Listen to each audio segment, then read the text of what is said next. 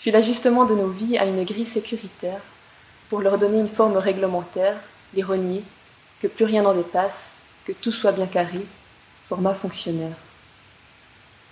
Les émotions portèrent dès lors des noms certifiés, peur, angoisse, terreur, qui bientôt pullulèrent comme des lapins au printemps, innombrables et identiques. La violence des attaques qui s'étaient abattues sur la ville avait fait sortir d'entre les pavés une réalité anguleuse, réduite à ses contours les plus saillants. L'idée même d'une telle calamité ne nous avait jamais traversé l'esprit, elle était à présent le nouveau socle de notre quotidien. On ne parlait plus que des faits, on avait tout à fait oublié les vertus de l'abstraction. C'est du moins ce qu'affirmait le maître. Il déclarait L'abstraction nous maintient entre forces gravitationnelles et apesanteur lunaire. Comme toujours, sa phrase gardait pour moi quelque accent sibyllin. Il est temps d'échapper à la tyrannie du sens, du vouloir dire à tout prix, s'empressait-il d'ajouter, constatant mon air dubitatif, sans pour autant me révéler les mystères de sa pensée. Je n'y en tenais pas rigueur. Tirer au clair les enseignements du maître aurait eu pour effet d'englouer l'homme dans le terrain usé de la connaissance. Car aussi impénétrable le maître fut-il, il refusait de devenir, comme tant d'autres, le porte-parole du je le savais déjà, je l'ai entendu à la radio ou je l'ai lu dans un livre. Le brouillard de ses discours était ma meilleure piste, dans la mesure où elle tranchait avec l'éclairage forcené du monde sécuritaire et l'implacable évidence de la catastrophe. Je m'exerçais donc à m'accoutumer aux paroles du maître, sans pour autant parvenir à les pénétrer entièrement. Sa fréquentation me confinait à une vie de solitude. Il était en mal d'adepte, et moi je rechignais à partager ma nouvelle dévotion. Je savais ses enseignements contraires au vent de notre époque. À d'autres titres encore, je n'étais pas une ouaille exemplaire. Car si tous les préceptes du maître avaient en commun de refuser faire lumière sur les choses, cela les rendrait trop banales, interchangeables, prétendait-il. Je, demeurais désespérément en quête de sens, en proie à ce fâcheux réflexe humain de vouloir tout mettre à plat, tout élucider, tout comprendre. Mais il y avait autre chose. Le maître, je nous ai de lui avouer, ne possédait pas la carrure qu'aurait exigé son statut. La qualité de sa pensée avait beau être élégante, il était par ailleurs chétif, ses cheveux mi-longs mal égalisés, une barbe clairsemée. Il arborait des chemises que personne ne repassait pour lui, je ne lui ai d'ailleurs jamais proposé de le faire. Il ne portait pas de lunettes et surtout, il avait comme peint sur la figure une éternelle expression de surprise, les sourcils arqués, même lorsqu'il assénait les vérités de son culte. Comme si les secousses de la catastrophe l'avaient atteint, tout maître qu'il fût, il avait ébranlé, à l'instar de nous tous. Peut-être avait-il un air différent avant, je ne sais pas. Je ne le connaissais pas avant.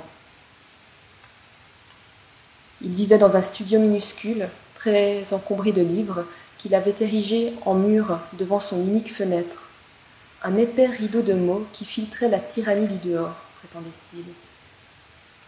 Chez lui, il faisait sombre et il ne pouvait aérer sa pièce qu'en ouvrant la porte sur le couloir du palier.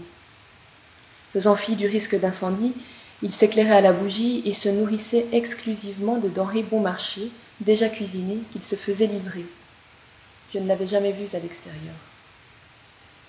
J'admets que les défauts du maître m'encouragèrent à taire cette fréquentation et même quelquefois à penser par moi-même. L'exercice exigea tout d'abord un effort considérable, qui me laissa épuisé, mais auquel les menaces de l'époque me forcèrent à recourir. C'était mon jardin secret, dans lequel j'allais me promener à l'issue de nos rencontres pour mieux prendre du recul sur la morosité présidente à la tanière du maître. Le temps et les voix de mon esprit eurent au fait de laisser mes réflexions envahir les idées du maître pour créer dans mon imaginaire une nébuleuse scintillante d'étoiles lointaines que je m'employais à approcher par la seule force de ma pensée.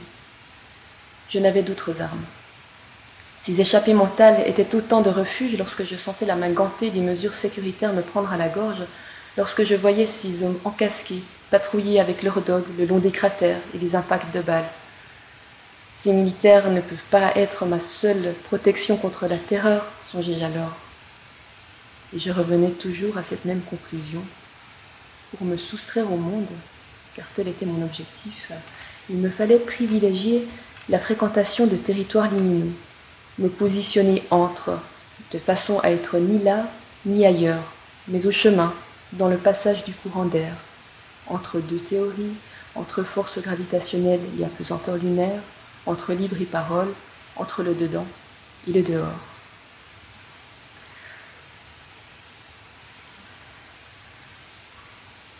Songeant au maître dans son antre sombre, qui chaque jour tentait par ses mots de me livrer les clés d'une réalité augmentée, je conclus que la réponse à mes errements n'était autre que cette abstraction dont il me chantait les bienfaits.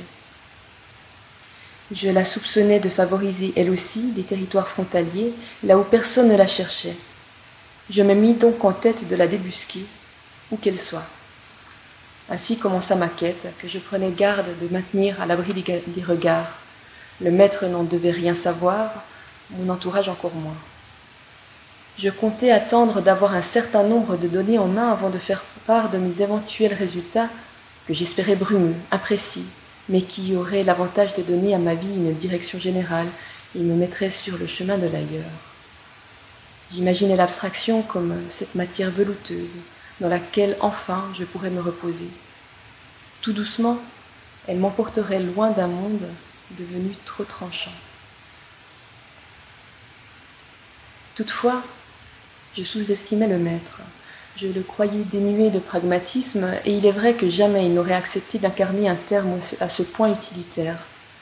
Toute sa personne semblait faite d'un matériau sur le point de s'évaporer. Son être transitoire évoluait à la frontière de la métamorphose. Il s'acheminait vers cet ailleurs qui moi aussi m'attirait comme le sucre attire l'enfant. Ce n'est qu'avec le recul que je compris que l'imprécision de ses discours n'était peut-être qu'un stratagème pour m'encourager à entreprendre moi-même des explorations. Lui restait immobile, conscient que le mouvement aurait érodé le foisonnement de sa pensée. Croyant agir dans le secret, je ne fis rien d'autre que suivre son plan. Ce n'était rien de moins qu'un rite de passage, me dirai-je par la suite, la cérémonie d'adhésion à son culte. J'avais la ville pour terrain de jeu. J'optai pour la dérive, à laquelle je m'efforçais tous les soirs à la sortie du bureau. L'entreprise n'était pas sans risque. Dans les rues sinistrées, personne ne déambulait seul, sans but assumé, sans garder en bouche un mot prêt à jaillir, une petite phrase impatiente d'énoncer ce que des milliards de locuteurs avaient déjà prononcé, mais qui avait vocation à rassurer. Alors que moi, je n'avais sur les lèvres que d'impénétrables maximes. J'empruntais des impasses, des détours, des sous-voies, convaincu que l'abstraction privilégierait les cul-de-sac, les gouttières et autres endroits retors. Pour échapper au monde, elle devait être douée d'une élasticité hors du commun, se pelotonnant tout contre les gestes, tout contre les mots, sans pour autant les envahir, se diffusant ensuite en nuages, entre les angles. Justement, entre les angles. Homme solitaire dans ces rues où régnait la peur et le groupe, il me fallut me rendre à l'évidence. Plus personne, sinon moi et le maître, ne prêtait attention à ce qui se déployait entre les angles. La ville alignait ses dents d'acier. Tandis que je remontais les rues, je tressaillais à la vue des pieux de fer, devant les chaussures crantées d'hommes en uniforme. De la violence des attaques ne restait plus que l'angoisse répressive qui s'en était suivie. À présent, tout semblait fait de la même matière et sorti du même moule, dans lequel des foules entières s'étaient jetées à corps perdu pour se protéger, disait-elle, de menaces plus grandes encore, renonçant à capter l'invisible, ne pouvant plus détacher les yeux de ce que la catastrophe avait trop nettement révélé. Il y avait sur Terre des gens qui nous voulaient du mal, à tous et indistinctement. Il s'agissait de ne leur laisser aucune prise sur nos corps. Nous étions invités à devenir lisses, de façon à pouvoir filer entre leurs mains comme des anguilles de toutes les manières de concevoir le temps, de toutes les époques du monde, nous étions sommés de n'en choisir qu'une seule, à n'investir que le présent, celui que nous offrait le téléjournal, qui chaque soir nous intimait l'ordre de fuir à la même vitesse que le temps qui s'écoule, à jamais captif de l'instant T de la terreur. Je marchais, je cherchais.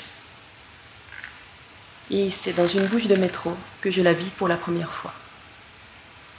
Elle se dégageait d'une guitare abandonnée dont il ne restait plus que le manche démembré, les cordes pendantes. Le corps de l'instrument avait disparu, arraché et jeté quelque part. Je m'approchai de l'objet, le quai était désert, les derniers métros passaient depuis longtemps. J'étais épuisé par des semaines de marche nocturne. Et dans la lumière grésillante de, de néons tachés de moustiques noirs, j'ai vu que quelqu'un avait dessiné la forme fantôme de la caisse de résonance de l'instrument, cette matrice manquante, à l'aide d'un marqueur blanc, à même le sol, sur le bitume sali par des millions de semelles, de, semelles, chewing-gum et de fluides divers. L'improbable tracé rendait aux manches essolées ce corps qui lui avait été pris. Fermant les yeux, je fis l'effort de reconstruire l'image de l'objet intact. Je lui rendis son volume, imaginant la guitare là, entière, posée sur le quai du métro, son bois clair entrelacé d'incrustations plus sombres, ses courbes douces, ses flancs polis, vernis. Et tandis que je songeais aux millions d'heures de musique enfermées dans le ventre de cette guitare ressuscitée, la mélodie s'activa d'elle-même. Ce n'était d'abord que de très faibles claquements sur les cordes pincées, puis survint une suite de caresses le long des frais. Plus rapides, plus vives, les notes m'évoquèrent peu à peu le dessin de mains agiles s'activant sur le manche, si bien que la musique s'estompa. Elle laissa alors place à cet unique tracé des doigts qui se réduisit bientôt à de simples lignes suspendues dans l'air multicolores, des éclairs d'énergie. Ces entrelacements convoquèrent en moi une expression de l'intime, ils touchèrent à des territoires que jamais le langage n'avait osé investir. Enfin, ce dessin vint se ficher dans mon corps pour en parcourir les mécanismes invisibles, me soulevant un bref instant quelques centimètres au-dessus du sol. Personne ne fut témoin de ma rencontre avec l'abstraction. Cependant, la composition qu'elle m'avait offerte demeura imprimée sur ma rétine. Ce fut un filtre nouveau à poser sur le monde. Habité par ce regard transcendé, transcendé et inquiété par cette force inédite, je fus pris d'une envie de partager et décidai de me confier au maître. Celui-ci me sourit comme depuis un autre monde, avec une irritante satisfaction. Gare à la poésie de l'abstraction en temps de cynisme, dit-il au bout de quelques instants. Le cynisme est une forme de mesure sécuritaire. Qu'on ne t'y prenne pas à rêver, tu risquerais d'augmenter la réalité d'émotions alternatives et de remettre les choses en question. Rien de plus. Il ne comptait pas me faire part de ses propres rencontres avec l'abstraction comme je l'avais espéré, un échange, enfin. Je promenais mon regard autour de moi, mon regard a jamais changé, posant mes yeux sur son terrier sombre, ses livres, les emballages en plastique entassés dans les l'évier. Je n'y trouvais rien de plus que ce que je ne connaissais déjà. Je ne décelais dans le fouillis aucun tremplin aux envolées spirituelles, aucun déclencheur de musique interne. Ainsi me retrouvai-je seul avec mon dessin rétinien, me demandant si le maître ne se jouait pas de moi et si, terré dans son appartement obscurci par les piles d'ouvrages érudits, il n'avait jamais rencontré l'abstraction autrement que par l'intermédiaire de la théorie. Cette expérience m'isola plus qu'à jamais. Là où avant j'avais le maître pour confident, j'eus l'impression de me retrouver face à un imposteur. Le constat me confina au silence, non seulement le maître ne possédait-il ni l'autorité ni l'allure que sa position aurait exigée, mais son mode de vie n'offrait aucune prise à ses préceptes. Il n'avait rien vécu, m'envoyant en éclaireur faire l'expérience de l'abstraction qu'il voulait ensuite vivre au travers de moi. Ce fut la dernière visite que je lui fis. Je me passais bien de lui. J'avais en moi cette force nouvelle qui, avec un peu d'entraînement, me permit de m'extraire du monde par élévation séquentielle. L'abstraction, une fois aperçue et apprivoisée, celle-ci se fit moins farouche et répondait à mes appels.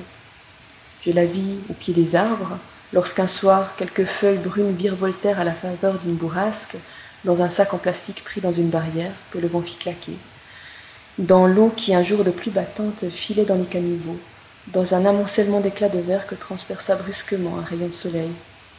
L'abstraction s'élevait comme une danse, une musique, une composition aléatoire qui, par la seule grâce d'une observation lente, par la seule rencontre de deux puissances légères, se métamorphosait ensuite en signe et élargissait mon point de vue sur le monde.